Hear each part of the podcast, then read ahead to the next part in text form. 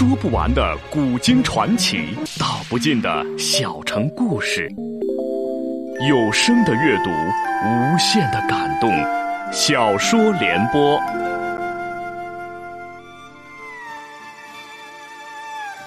三国末年，司马氏把持魏国朝政，不惜私养死士，以暴力暗杀政敌。浑浊的世道，让名动天下的竹林七贤也难独善其身，深深卷入其中。请听吴畏撰写的《中国古代大案探奇录之竹林七贤》，由时代播讲。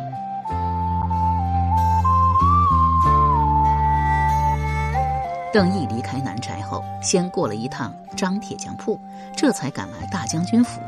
司马昭入朝未归，他刚想趁机溜入议事堂，却被军士挺戟拦住，告道：“司马大将军人不在府中，邓将军请改日再来。”邓毅料想军士无论如何不会放自己进去，然又无法避开其耳目。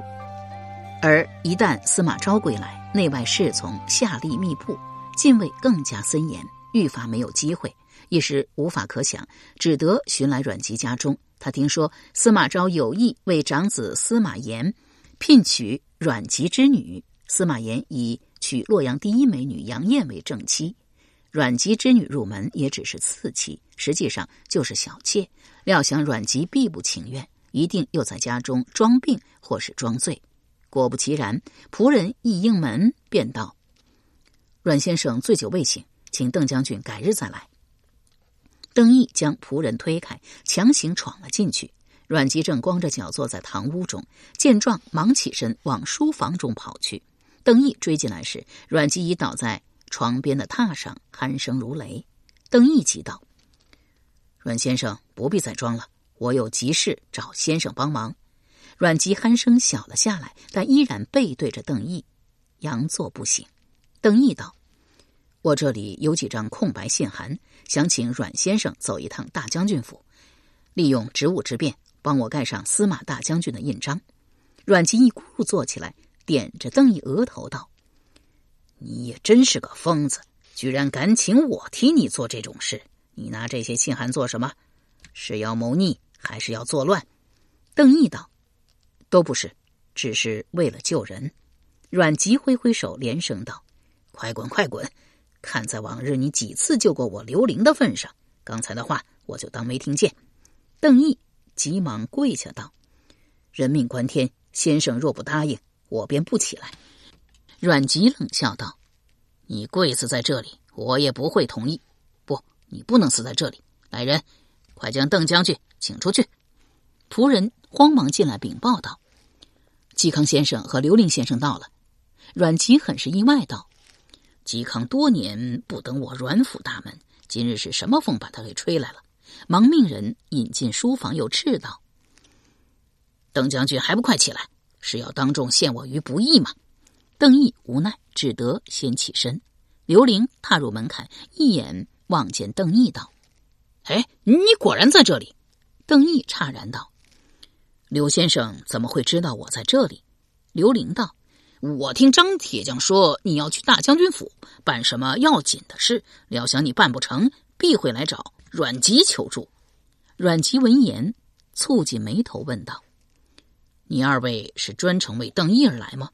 刘玲道：“呃，正是。”阮籍道：“二位可知邓毅所求之事非比寻常？”大致说了邓毅欲往空白信函上偷盖大将军司马昭印章一事。嵇康、刘伶二人并不知情，闻言很是意外。刘玲狠狠瞪着邓毅，邓毅垂下头去，大气也不敢出。嵇康沉吟片刻，道：“我信得过邓将军，既然他说人命关天，必是如此。阮籍君，我知道你素来置身事外，更不要说这等灭族大事。但上天有好生之德，既然眼下能救得一条性命。”不知你是否可以通融这一次，帮邓将军这个忙？邓毅大诧道：“姬先生不问我到底是用信函做什么，就肯替我向阮先生求情吗？”嵇康道：“不必知道，刘玲信得过你，那么我嵇康也信得过你。”阮籍遂接口道：“嵇康信得过你，我阮籍当然也信得过你。走到邓毅面前，索要了空白信函，摇头道：“我与嵇康相交多年，他从未开口求我什么，这次居然为你这小子出面，这是你几生修来的福气。”又道：“你就在这里等我，我去去就回。”自乘车赶去大将军府。邓毅送嵇康出来，问道：“嵇先生为何要如此帮我？”嵇康本不愿意回答，刘伶道：“你还是告诉他吧。”免得他刨根问底、纠缠不休的。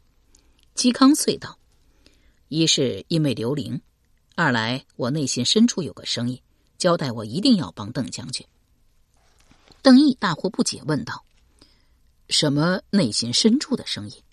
嵇康不愿多做解释，道：“就当是我上辈子欠邓将军的吧。”刘伶也呀了一声，道：“哎，这种话从嵇康这样的人口中说出来，哎，还真是奇怪呢。”嵇康不答，自取登车。刘玲问道：“事情是不是跟佩娘有关呢？”邓毅点点头。刘玲便伸手戳了戳邓毅的肩头，道：“救人固然是当务之急啊，但凡都要有底线。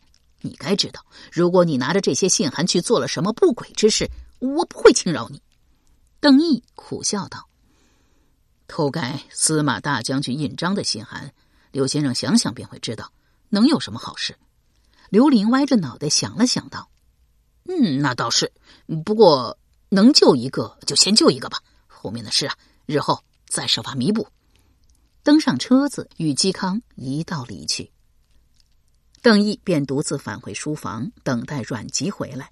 闲得无聊时，便到书架上寻书，欲随意翻翻，打发时间。忽见案上有一封未完成书信。他于书法一道并不精通，不过习武之人首先留意到的是有形的字体架构，不由得心念一动，暗道：这一定是阮先生亲笔。笔迹虽与那封神秘信函不大相同，架构却差不多。在联想阮籍到访马头村以及以怪语提醒之前事，心中愈发肯定神秘信函是由阮籍所写。心道：看起来。似乎是阮先生有意改变笔迹，写了那封书信，但有些成为习性的东西难以改变呢，还是会留下蛛丝马迹。等了一两个时辰，阮籍回来，依然是面无表情，不露喜怒之色。邓毅忙问道：“先生大将军府之行可还顺利？”阮籍点了点头，道：“只是出来时遇到了吕逊。”邓毅道：“吕逊。”是东原主人吕安的兄长吗？阮籍点头道：“钟会最近向司马大将军举荐了吕逊，大将军任其为大将军府长史，很是荣幸。”邓毅道：“那吕逊有没有起疑心呢？”阮籍道：“吕逊问我是不是要找司马大将军，我没理会，直接便出来了。”邓毅不免有些忧心忡忡起来，问道：“阮先生会因此惹上麻烦吗？”阮籍摇了摇头，也不知是否认为会有麻烦，还是并不在意麻烦上门。取出盖了司马昭印章的信函回来，交给邓毅。邓毅大喜过望，检视一遍，连声道谢。阮籍也不回应，只命人赶他出去。邓毅道：“烦请等等，我还有一事想请教阮先生。”小心翼翼的问道：“啊，放在杨夫人房中的那封信，可是阮先生所书？”阮籍双眼一翻，喝道：“你小子真是个麻烦精！我都下逐客令了，你还不走吗？”邓毅忙道：“只是阮先生肯告诉我缘由，我邓毅保证日后不得阮先生相照，绝不会再登门。”阮籍道：“此话当真？”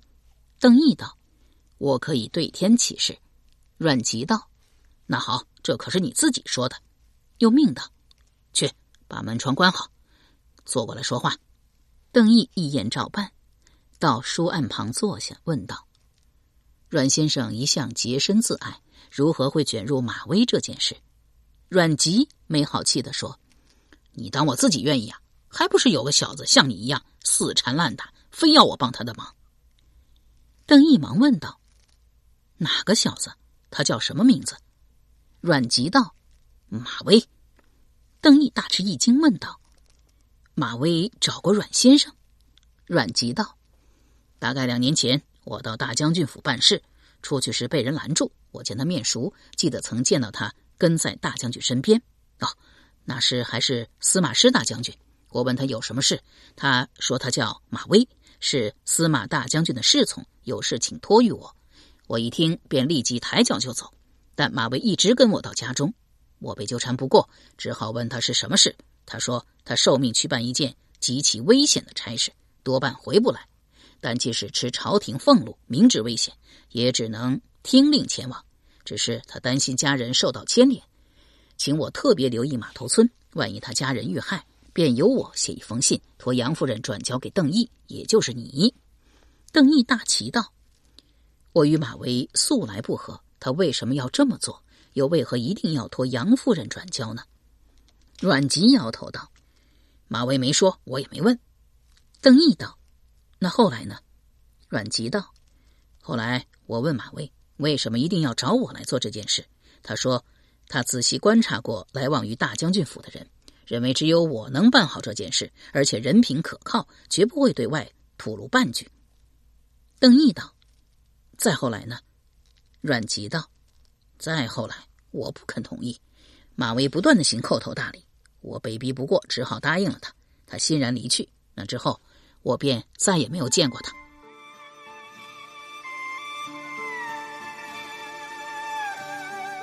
由时代播讲的吴畏撰写的《中国古代大案探奇录·竹林七贤》正在播出。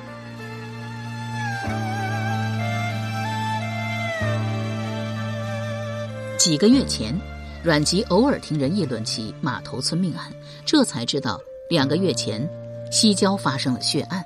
又想起马威当日的嘱托来，于是亲自赶去码头村，确认死者是马威家人后，便依照之前的约定，写了一封信给邓毅，再设法托人放到司马师遗孀杨辉瑜房中。邓毅道：“前次在大将军府遇到先生，阮先生提点于我，是因为迟迟不见我着手调查这件案子吗？”阮吉点头道：“你小子还算聪明，大概就是这个意思吧。”想来马威已死，马头村也不同一般。我以为你惧怕惹祸，不敢调查，如此我便有负马威所托，只好出言点醒你一下。邓毅道：“马头村血案，我暗中追究已久，也到廷尉府看过相关卷宗，但没有发现什么实在的线索。阮先生大智大慧，又是最后一个见过马威的人，可有什么想法？”阮吉摇头道。世事与我如浮云，我根本就不关心这些。他当然不是真正的心静如水。多年前，他亦是血气方刚，因时局动荡、苍生鼎沸而躁动不安，在雄心抱负中，用才情左冲右突，忽见识了太多的不平，经历了太多痛苦后，他渐渐感到了无可奈何，紧张阴郁的情绪反而放松下来。犹如在乱石间转折跳荡的溪流，最终汇入河谷，变为深广的涌流。他终于觉悟到，隐忍与节制才是为人处事的最高境界。他没有嵇康的刚烈与从容，一开始便选择站在强者司马氏一方，其实也是一种隐忍。希冀能大隐隐于朝，由此而远避尘嚣，既无力改变，但也不愿意再去尝试。也许还会伤感时事，但却愈发深沉，再没有冲腾激荡的表象。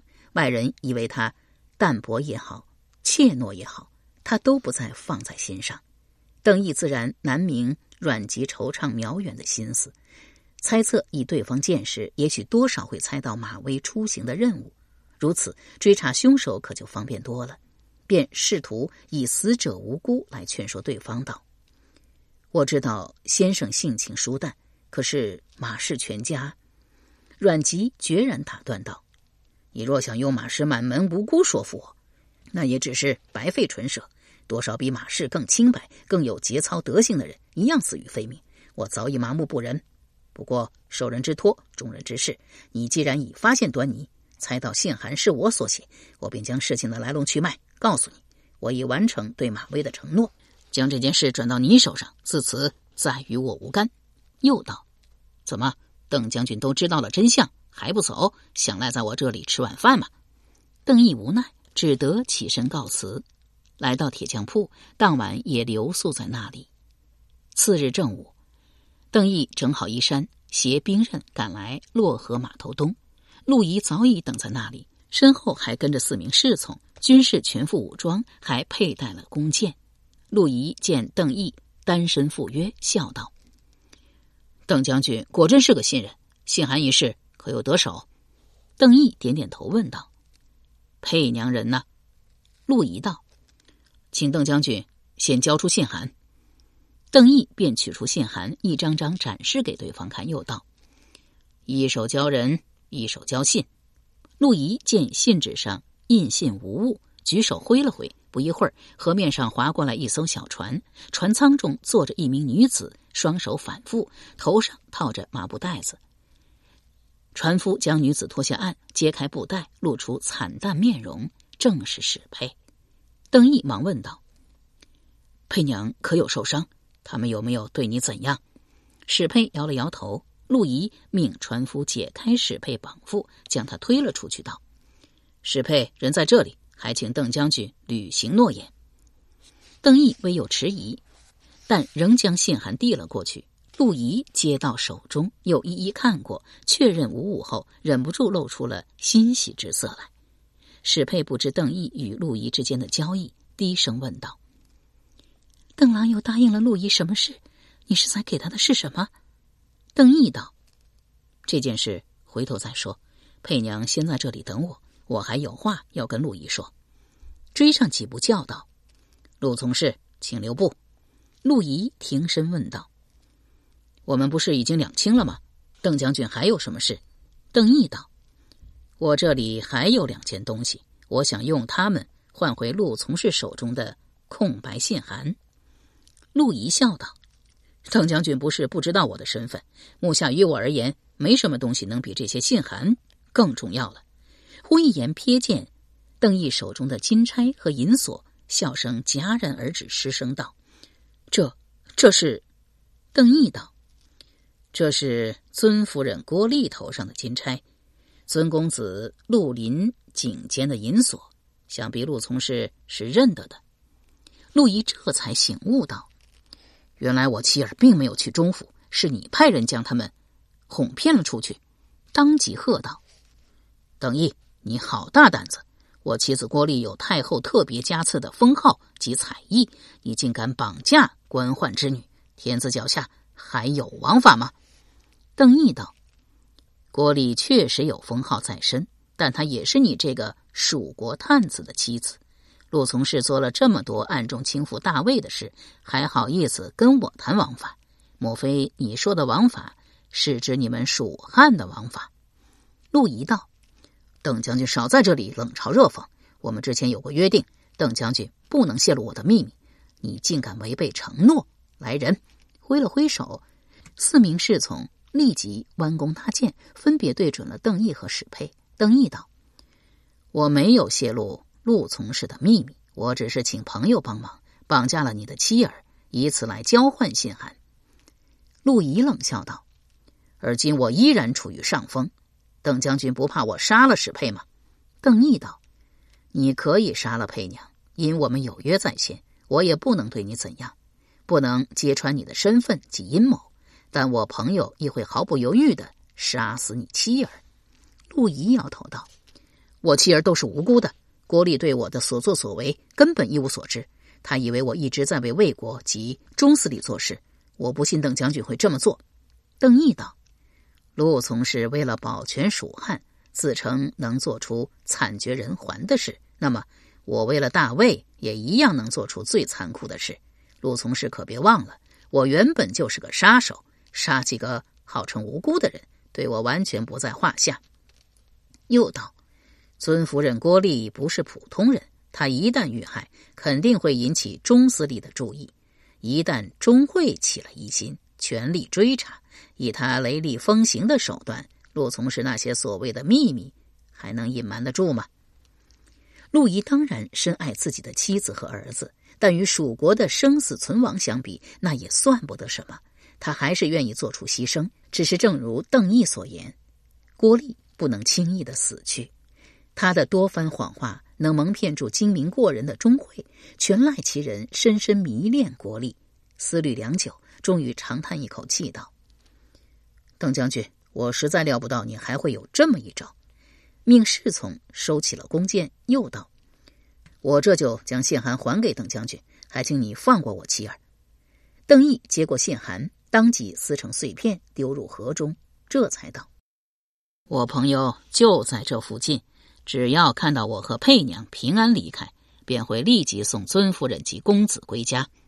陆仪弄飞了到手的鸭子，心中恨意难平，冷冷道：“邓将军，你我二人交易均是等价交换。第一次我救出嵇康，你才替我杀人；第二次史佩跟踪刺探于我，我擒了他，是他主动挑衅，怨不得我。邓将军愿意来拿信函换他性命，也是等价交换。”但邓将军派人绑架我妻儿之事，可是做的有些不仁义。想不到邓将军心机如此深重。邓毅道：“既然陆从事隐有怀恨报复之意，那今日邓某便把话说明了。说起心机，邓某其实在比陆从事差，邓某实在比陆从事差远了。嵇康托狱一事，根本就与你无关。吴主孙修有意杀林乡侯权益。”暗中早有安排，但你并不知道，只想杀死权益，示好于无人。你投靠了钟会，在司隶任职，忌惮钟会精明，怕身份暴露，便想借我之手杀人。果真是你促成嵇康托狱之事，你又承诺要以杀害权益来回报吴人。吴主孙修为何还会另外安排东吴使者吴刚对权益下手？所以嵇康获救根本与你陆仪无干，你不过消息灵通些，事先得知了吴刚将携嵇康救信出使魏国的消息，又利用我有营救嵇康之心加以算计。请问陆从事，你这份心机算不算上的深重啊？陆仪先是愕然，随即点头承认道：“不错，我只是抢先知道了消息，将功劳揽在了自己头上。”想不到邓将军竟然还是会意过来了。邓毅道：“若不是司马大将军派我调查吴刚和权益的案子，我大概永远不会明白过来。陆从事当初以为司礼一定会接受朝廷大臣遇刺一案，你害怕露出马脚，所以不敢自己去杀权益。反复盘算之下，这才想到借我之手。”陆仪摇头道：“我确实以为一旦权宜遇刺，必是……”私立校尉负责追寻，万万想不到，司马大将军指派了邓将军，你当真是人算不如天算呢。长叹一声道：“那好，我承认是我算计邓将军在前。你绑架我妻儿之事，我也不再计较，就算扯平了。自此之后，你我一如前约，仍然井水不犯河水。”邓毅叫道：“陆仪，你言出必行，也算是个人物。洛阳龙潭虎穴之地。”你何必非要留在这里兴风作浪，将一潭浑水搅得更浊？陆仪道：“我做的都是保家卫国的事，有何不妥？”拱了拱手，自率侍从去了。邓毅一时颇为感慨：陆仪所作所为都是为了他的国家，他的国主。与蜀汉立场而言，确实没有什么不妥。想来魏国也在成都建业，各安插了不少探子，做着同样的事情。成不能加官进爵，败则身首异处。这些人的艰辛，外间又有谁人能知呢？史佩走到身边，叫道：“邓郎，我们也该走了。”邓毅转过身来，望着史佩略见憔悴的面容，回想这几日情形，愈是感到心惊，告道：“佩娘，这次可真的吓坏我了。”史佩道：“我本来是想查清楚陆英为什么要挟持邓郎。”结果反而坏事牵累了你，邓郎不怪我吧？邓毅闻言道：“佩娘完全是一番好意，我怎会怪你呢？”史佩问道：“是才邓郎交给陆仪的是什么？能用他们来换我性命，想来极其重要吧？”邓毅也不明言，只含含糊糊的说：“是陆仪想要的信函，非常非常重要。好在这次有惊无险，多亏张铁匠帮忙。”才将信函索要了回来。邓毅、史佩一道回来铁匠铺，刘玲与嵇康、向秀都等在那里。向秀坐在窗下发呆，嵇康闭目打坐，似在冥想。刘玲则颇为焦躁，不断来回走动。见邓氏二人归来，这才长舒了一口气。邓毅忙道：“这次能够换回佩娘，姬先生和刘先生都有出过大力。”史佩忙一一拜谢。嵇康起身道：“不必，没事了就好。”邓毅不见主人张小泉，料想其人送饭，郭丽母子未归，因旁人不知究竟，也不多提。嵇康本待离去，临到门前，又想起一事，反身将邓毅叫到一旁，问道：“吴刚不幸过世，听说邓将军负责调查此案。”由时代播讲的无畏系列小说《竹林七贤》，今天就播送到这里，请明天继续收听。